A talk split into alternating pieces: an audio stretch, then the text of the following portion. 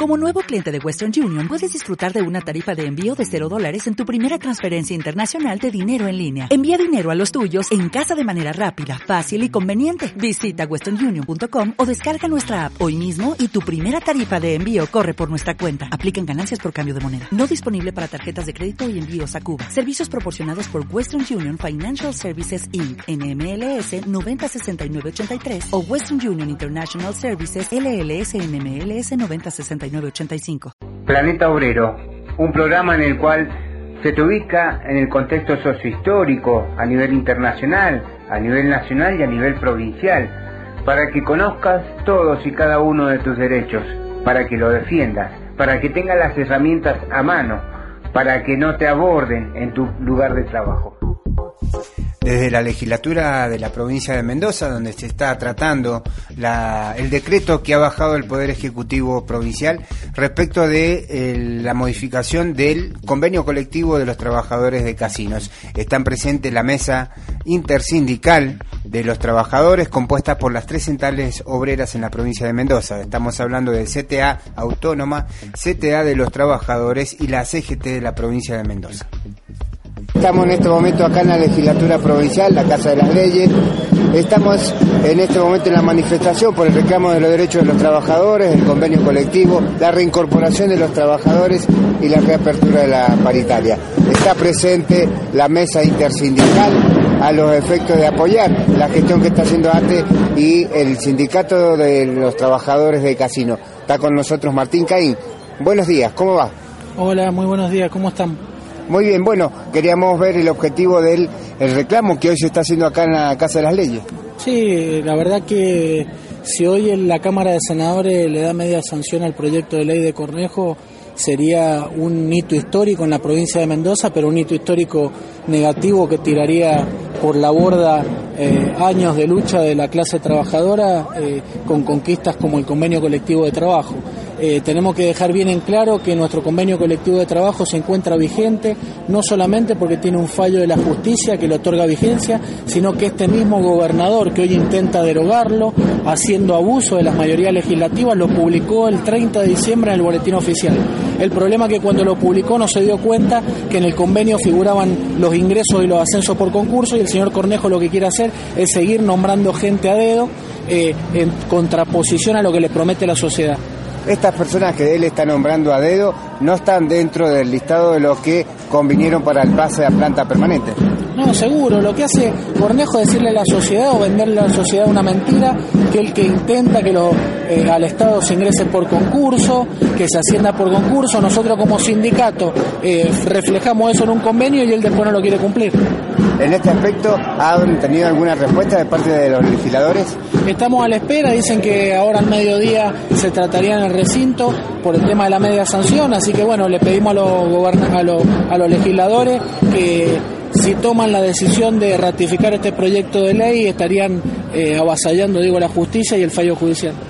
En este aspecto estamos hablando de un convenio colectivo que rige en toda la provincia de Mendoza para los trabajadores de la actividad y que se publicó en boletín oficial en diciembre.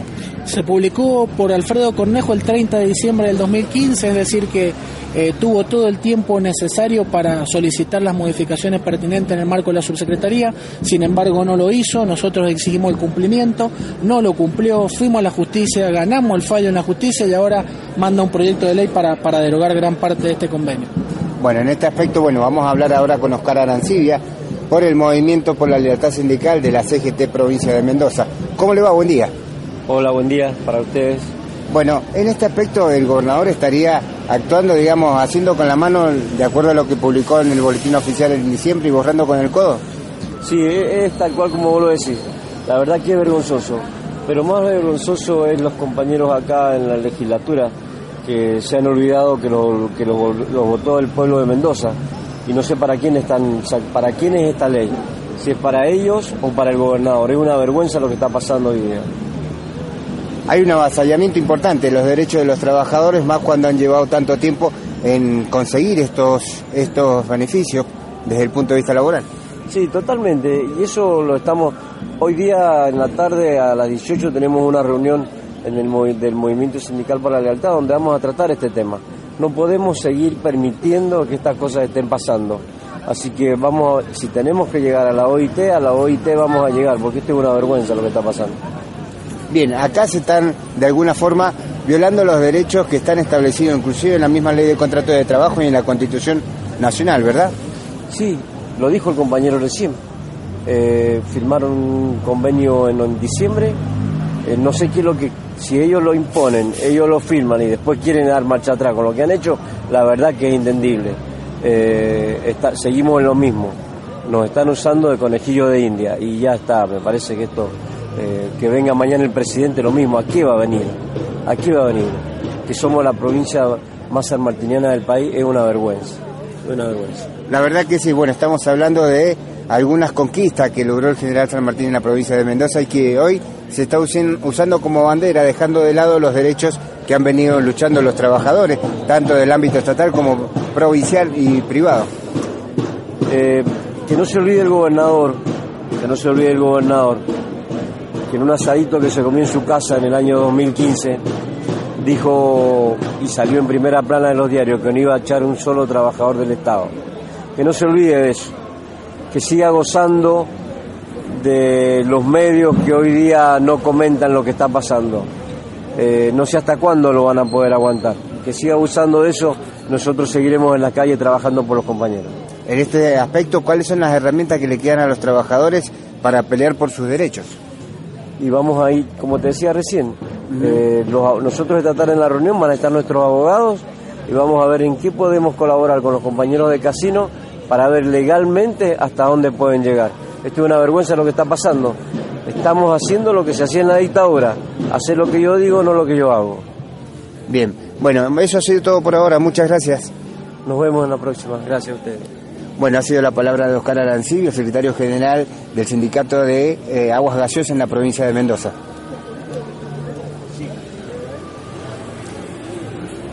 No, faltaba más, vamos a seguir en contacto. Enseguida estamos llamando nuevamente porque vamos a hablar con otro secretario general para ver su óptica de esta problemática, ¿no? A nivel social y a nivel laboral. Convenio colectivo que repercute netamente en, las paritarias, un avance hacia las paritarias de los trabajadores, que son el ámbito natural que tenemos de negociación. Pero bueno, vamos a seguir con las distintas acciones, hoy con la solidaridad, bueno, esta tarde tenemos reunión eh, con la intersindical y también con los compañeros del movimiento sindical por la lealtad para articular distintas acciones. Viene Macri mañana y bueno, eso también eh, tratando de, de realizar una metodología de lucha con los trabajadores en la calle. Hoy los trabajadores tienen que salir en la calle. Han habido miles de despidos, no solamente en el Estado, sino también en el sector privado, paralización de, actividades. Tenemos también compañeros dirigentes sindicales presos, más de 50 compañeros presos en este primer semestre del año. Bueno, un atentado contra los trabajadores y todos los beneficios que se han dado desde que asumió Macri ha sido hacia el sector privado, hacia los grandes empresarios en detrimento del sector público. Sí, a esto también ha contribuido un poco el achicamiento del Estado con el despido de los trabajadores estatales. Exactamente, bueno, es un claro ejemplo de este gobierno. Volvemos otra vez a, las políticas neoliberales de los 90 con negociaciones con organismos multilaterales de crédito, pero bueno, eh, es un guiño hacia, hacia el sector financiero, achicamiento del Estado. Eh, corte los subsidios, eh, las retenciones, pero se le ha dado, resulta beneficio al sector agroexportador, a la soja, al sector minero, en detrimento de, las pymes que son hoy por hoy las que, dan trabajo a los trabajadores. El profundo impacto que ha generado el tema del tarifazo en los sueldos de los trabajadores, ¿no? También se debe sumar a este tipo de reclamo.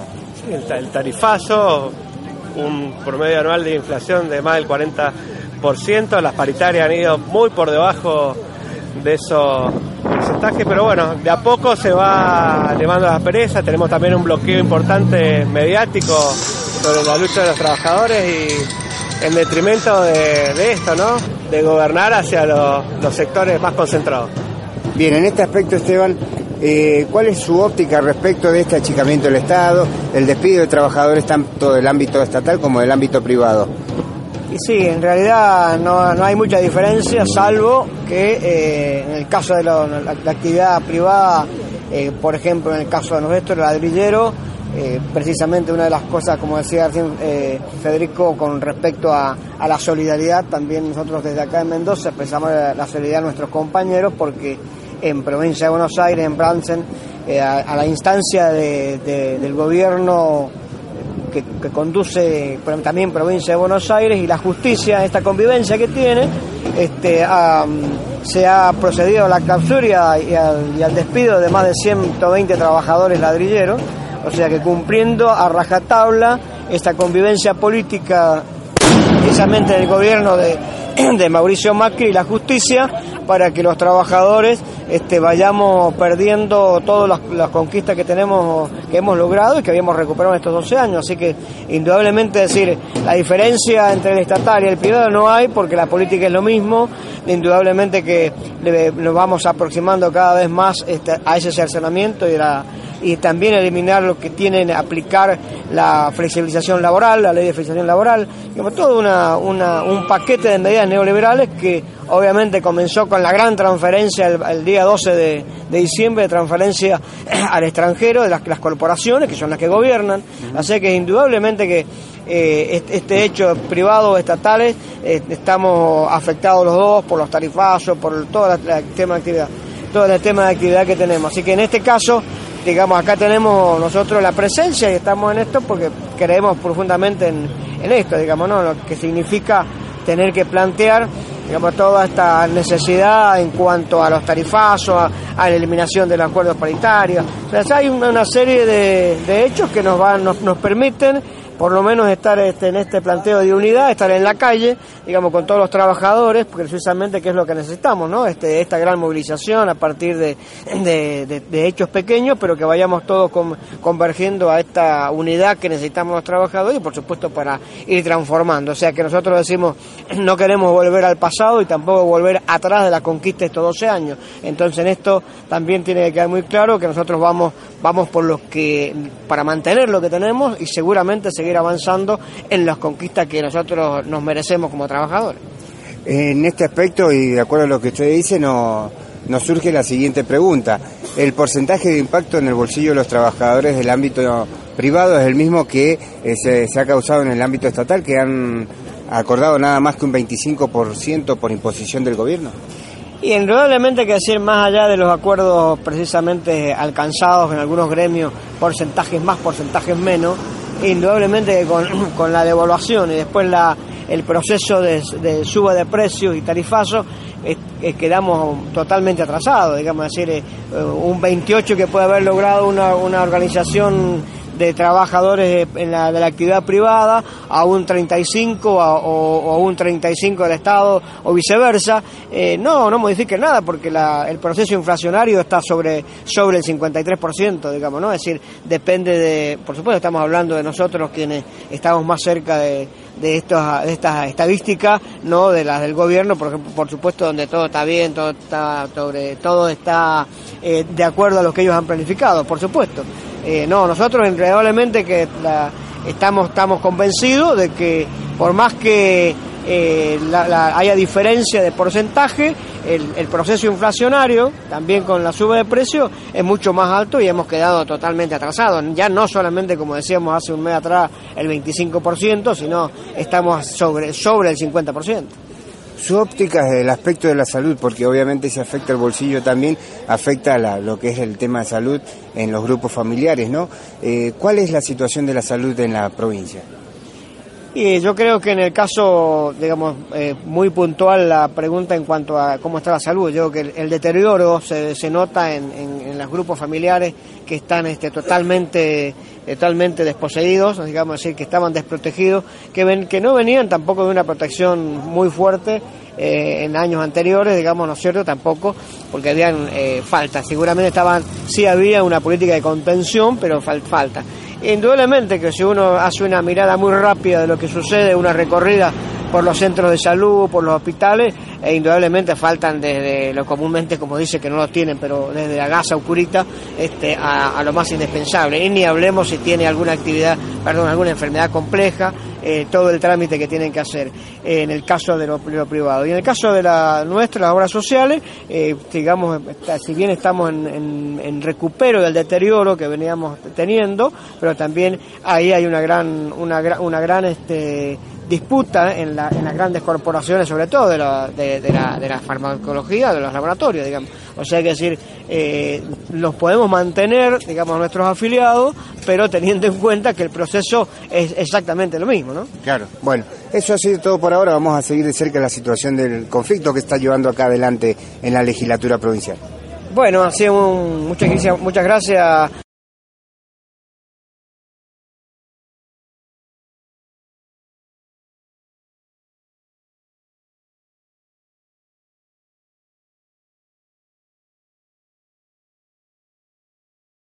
Roberto Macho, que es el secretario de ATE a nivel provincial de Mendoza. Así que bueno, vamos a hablar con él sobre este reclamo que están realizando frente a la situación de los despidos en el casino de la provincia de Mendoza y la situación también de los trabajadores del casino del ámbito privado, Casino El Cóndor. Así que en este aspecto vamos a, a poner al aire sobre el reclamo que están llevando adelante